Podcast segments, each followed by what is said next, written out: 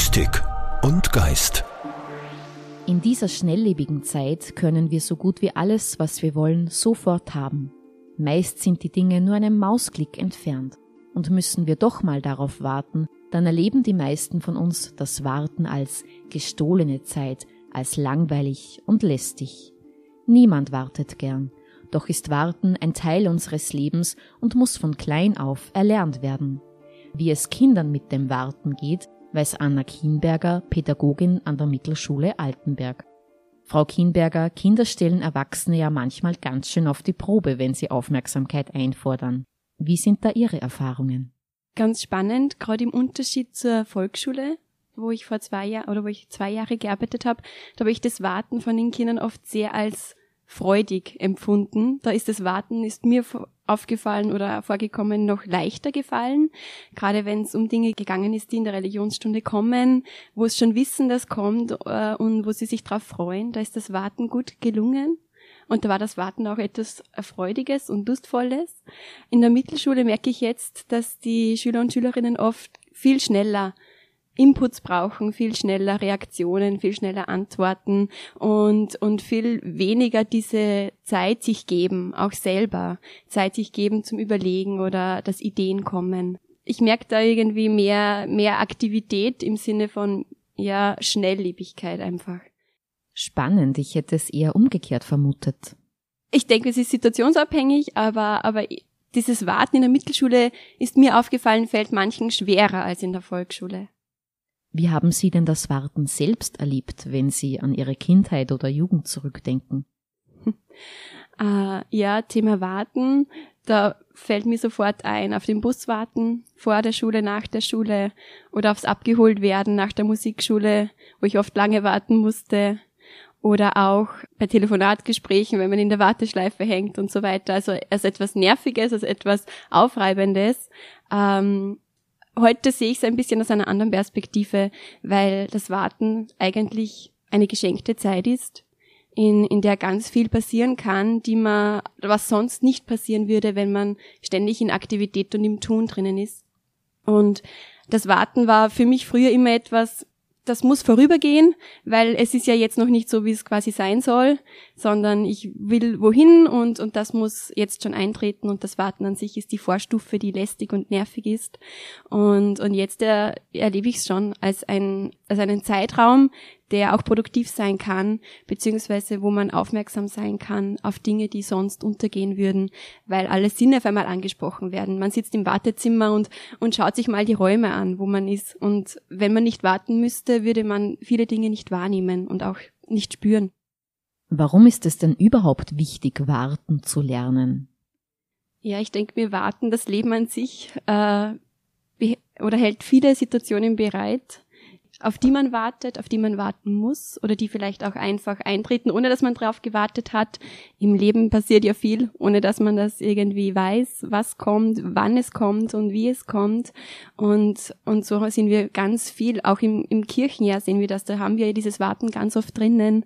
Ähm, und ein so ein Kirchenjahr ist ja im Prinzip einfach nur eine symbolische Abbildung von, von überhaupt äh, dem Leben an sich, mit welchen Phasen wir konfrontiert sind, mit welchen Situationen. Und ähm, da spielt das Warten eine wichtige Rolle, um eben auch geduldig sein zu können, um Dinge auch zulassen zu können und sie nicht erzwingen zu wollen, um Dinge einfach passieren lassen zu können und die eigene Aktivität auch ein bisschen zu äh, gelassen liegen zu lassen, weil man weiß, alles kann man von selber nicht machen, sondern man braucht ein gewisses ja, eine gewisse Fähigkeit, auch Dinge passieren zu lassen, auf die man eben wartet. Dabei stellt sich die entscheidende Frage, wie man warten lernt, so dass es uns leichter fällt. Wie ist das zum Beispiel in der Schule mit den Kindern, die Sie unterrichten? Ja, ich denke mir, warten lernen gelingt einmal besser, einmal schlechter, ist mal leichter, manchmal schwieriger. Im Unterricht probiere ich ganz bewusst Sequenzen immer wieder einzubauen, wo das Warten einen Platz bekommt. Das fängt zum Beispiel schon in der Früh ganz am Anfang an. Wenn wir mit dem Gebet beginnen im Unterricht, dann koste ich diese Situation richtig aus und, und lass mir Zeit, wenn ich die Kerze anzünde, mache das ganz bewusst, merke, wie die Kinder schon bereit sind auch, auch in der Mittelschule jetzt, wo sie warten, wo sie wissen, was jetzt kommt und wo sie schon ganz gespannt einfach auch sind, mir zuschauen, wie ich die Kerze entzünde, was ja was ganz Banales, Alltägliches ist, aber in diesem Moment einfach aufgewertet wird, dann die Kerze anzünden und dann beginnen wir das Gebet. Und hier haben wir schon eine schöne Sequenz, wo einfach Warten einen Platz hat und gelernt werden kann. Was kann denn beim Wartenlernen helfen? Da fällt mir eine Geschichte aus der Volksschule ein. Das war letztes Jahr. Und da haben wir die Geschichte Jesus segnet die Kinder durchgemacht. Das war in der ersten Klasse Volksschule. Und ein Junge war von diesem Segnen so begeistert. Und das hat ihn interessiert, das fand er spannend, das hat ihn berührt. Und wir haben das Thema behandelt, wir haben die Geschichte behandelt und waren dann schon längst fertig. Und sogar ein halbes Jahr später hat dieser Junge mich in jeder Religionsstunde gefragt, ob ich ihn heute segnen kann. Und er hat sich die ganze Einheit auf dies, auf die, weil ich gesagt habe, ja, wenn du möchtest, können wir heute wieder die Kinder, die gesegnet werden wollen, segnen. Und er hat sich vom Anfang dieser Religionsstunde bis zum Ende hin auf das Segnen gefreut und hat darauf warten können, dass es nicht gleich passiert, sondern dass es eben am Ende der Religionsstunde passiert. Und dieses Warten hat er einfach auch gelernt, glaube ich, dadurch, dass es etwas war, wo er wusste, es freut ihn, es berührt ihn, es begeistert ihn und gleichzeitig ist es was, wo er weiß, es kommt auch, ja, also es es, es wurde in Aussicht gestellt, er weiß, er kann sich auch darauf verlassen, er kann das Warten damit überbrücken mit einer Vorfreude, äh, dass das Ereignis eintrifft. Also ich denke mir, beim Warten hilft es, wenn man weiß, man ist gehalten, man ist getragen von etwas, das kommen wird, das mich ja jetzt schon berührt, auch wenn es noch nicht da ist. Gab es auch eine Situation, in der Sie persönlich das Warten als besonders schön erlebt haben? Ja, da fällt mir auch eine Geschichte ein, die hat sich genau vor einem Jahr ereignet. Es war der 26. November. Es war Freitag, Vormittag. Ich habe Religion unterrichtet in der ersten Klasse. Und ich stehe in der Klasse und wir sind mitten im Thema und auf einmal ruft ein Kind, es schneit. Und alle wenden ihren Kopf zum Fenster und die Blicke in den Kindern waren einfach wundervoll und auch mein eigener, ich habe mich auch gefreut. Es war so der erste Schnee, der, ja, der Winter zieht ein und, und auf diesen ersten Schnee wartet man ja, ob bewusst oder unbewusst. Man freut sich einfach. Und das war in diesen Kinderaugen und in diesen Kindergesichtern so schön zu sehen. Wir haben dann Schneeflöckchen, Weißröckchen gesungen und es war einfach ganz eine schöne Situation. Und dieses Freuen über den ersten Schnee, ähm, hat mir einfach auch gezeigt, ob man jetzt bewusst oder unbewusst drüber wartet. Es ist so ein, eine schöne Situation, wenn dann etwas eintrifft und wenn dann etwas kommt, was man selber nicht beeinflussen kann, was man selber gar nicht, wo man gar nichts dazu beigetragen hat, sondern wenn einfach etwas passiert und das einen dann so erfüllt und mit Freude erfüllt.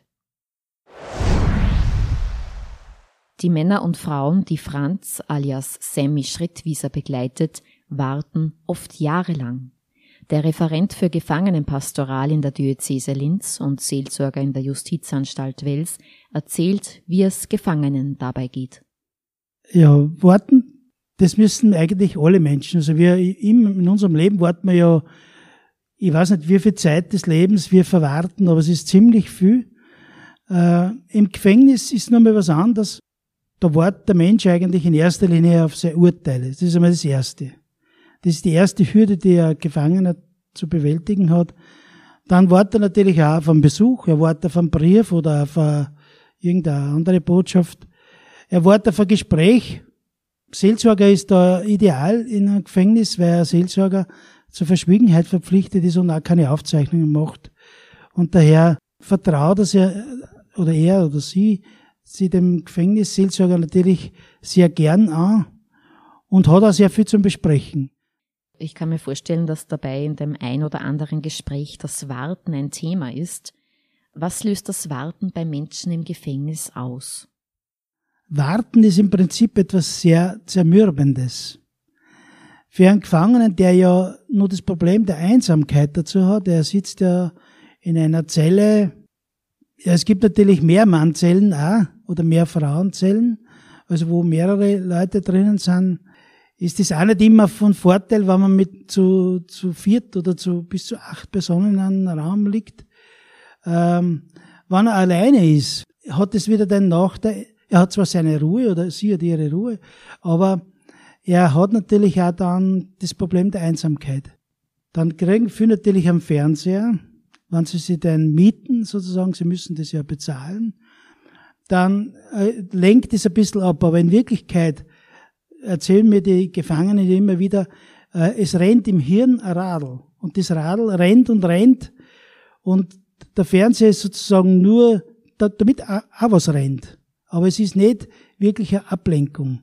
Sondern eigentlich ist das, was wirklich rennt, der Film, der rennt, der ist im Kopf. Nämlich so, äh, was habe ich da gemacht? War ich das wirklich, bin ich wirklich so bes, dass ich sowas mache? Und dann erst, wenn diese Phasen vorbei sind, dann kommt die Aufarbeitung der Schuld. Bei denen, die kurze Strafen haben, ist das, äh, der Prozess nicht so arg, aber bei denen, die eine lange Strafe erwarten, äh, da kommt natürlich dann die, die, Auseinandersetzung mit der Schuld und da ist gerade äh, seelsorgliche Begleitung äh, oder psychologische oder äh, sozialarbeiterische Begleitung ganz was Wichtiges. Ist diese Selbstreflexion möglicherweise auch etwas, das wir uns für das Leben mitnehmen können? Ja, also ich glaube, dass da, ich sage manchmal war ich selber gern eingesperrt und hätte mal die Zeit, über mein Leben so intensiv nachzudenken. Aber natürlich, als eingesperrt will ich nicht werden. Aber die Zeit, die da einer hat, ich sage immer, es ist, kann auch eine positive Zeit sein, weil man sie äh, versteht zu nützen. Leider kennen das nicht viel Leute die können dann mit sich selber auch nichts anfangen. Und darum brauchen sie immer wieder einen anderen, der sie ablenkt oder vielleicht dann auch irgendwann einmal das Fernsehen, das ablenkt oder auch ein Besuch kann auch ablenken. Aber dass er sich seiner Tat stellt, der Gefangene oder die Gefangene, das ist ein ganz wichtiger Prozess, äh, damit man auch in der Zukunft wieder neu anfangen kann und, und sozusagen das Leben wieder auf die Reihe bringt.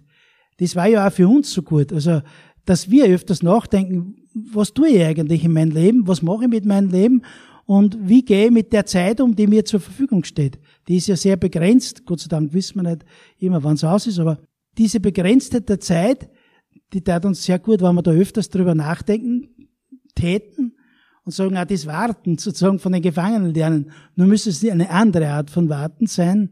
Also sagen, wir warten und schauen auf uns selber und dann letztendlich wenn wir auf uns selber geschaut haben, dann müssen wir wieder auf die Mitmenschen schauen. Das ist nämlich, glaube ich, ein ganz wesentlicher mitmenschlicher Auftrag. Da will ich noch gar nicht von Christentum reden.